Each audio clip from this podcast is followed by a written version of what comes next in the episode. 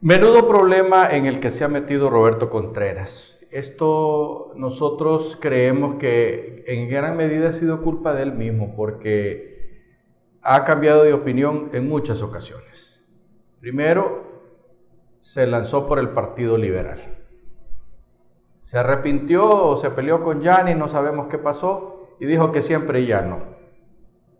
Después dijo que iba a formar su propio partido político para ir a las elecciones generales como eh, un alcalde independiente. Y trabajó por eso y formó sus cuadros y gente que lo estaban acompañando. Quedaron burlados cuando a final de cuentas salió diciendo que siempre y no, que mejor se iba a ir con doña Xiomara y con Mel. Y ahí es donde se le armó el lío porque fue hasta hace apenas un par de semanas que el hombre decidió, eh, o dos o tres semanas que el hombre decidió esto y dejó a, la orilla de la calle a todos aquellos que lo andaban siguiendo y lo andaban apoyando. Lamentablemente esta situación tiene que ver también con que sea aprobado o improbado por parte del CNE eh, ayer supuestamente, o esta madrugada supuestamente fue eh, denegada eh, la inscripción de Roberto Contreras como representante del Partido Liberal para la alcaldía de San Pedro Sula. Y esto ha generado, por supuesto, que él haya dicho que se va a cortar el pelo, que se va a cortar la barba y que va por una eh, enésima huelga de hambre. decimos enésima porque ya ha estado en varias huelgas de hambre, huelgas de hambre, y eh, pues parece ser que ahora vamos a tenerlo en el Parque Central y él espera contar con centenares de personas que lo acuerpen en, esa zona para gritarle a, Calidonio ahí que, por ayudarlo a él, los del CNE ahí en Tegucigalpa pues le dieron Materine dinerero a él y ha quedado eh, afuera, aunque él todavía puede aspirar como independiente y Montesi quedaría como Partido Salvador de Honduras y Mengíbar eh, por, por, eh, por libre.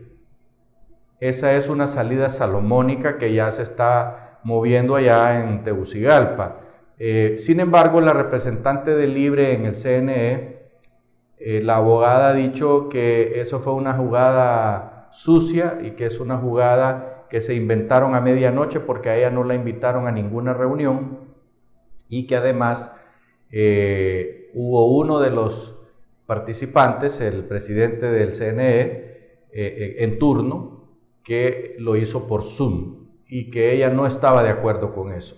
Así se han torcido las cosas y se han puesto difíciles y la cuestión es que ya las papeletas se mandaron a hacer y como dijo Roberto, se van a echar a perder esos 16 millones de lempiras porque a él lo tienen que poner sí o sí en la papeleta de libre.